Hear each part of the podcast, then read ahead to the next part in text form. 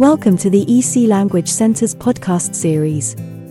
Here we teach you phrases that are in line with certain themes. You will hear first the sentence in your own language, then it will be repeated twice in English.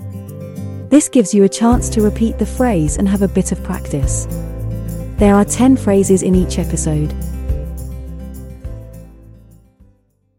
Zehn Sätze, die Ihre Heimatstadt beschreiben.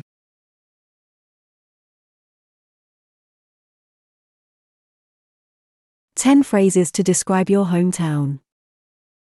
Meine Heimatstadt ist.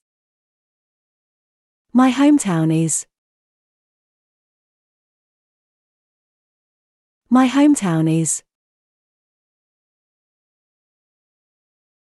Sie ist umgeben von. It's surrounded by. It's surrounded by. Mein Lieblingsplatz in der Stadt ist. My favorite place in town is. My favorite place in town is. Die nächste große Stadt ist. The closest big city is. The closest big city is. Wir haben ein berühmtes Heimatmuseum, das die Geschichte von erzählt. We have a famous local museum that tells the history of. We have a famous local museum that tells the history of. Das Wetter ist.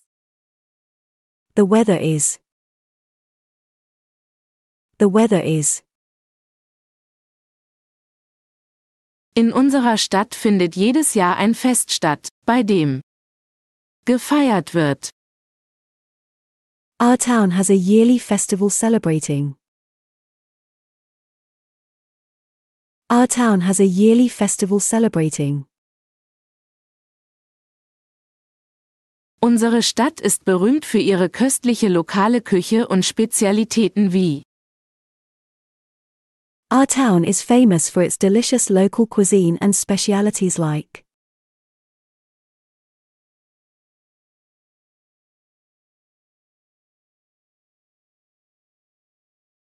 Our town is famous for its delicious local cuisine and specialities like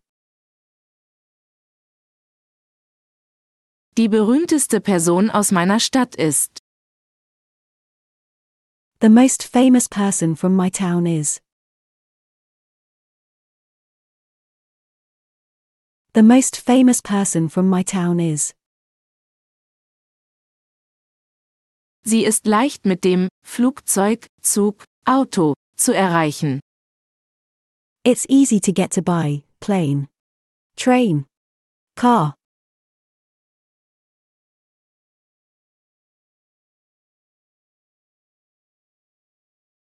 It's easy to get to by plane, train, car.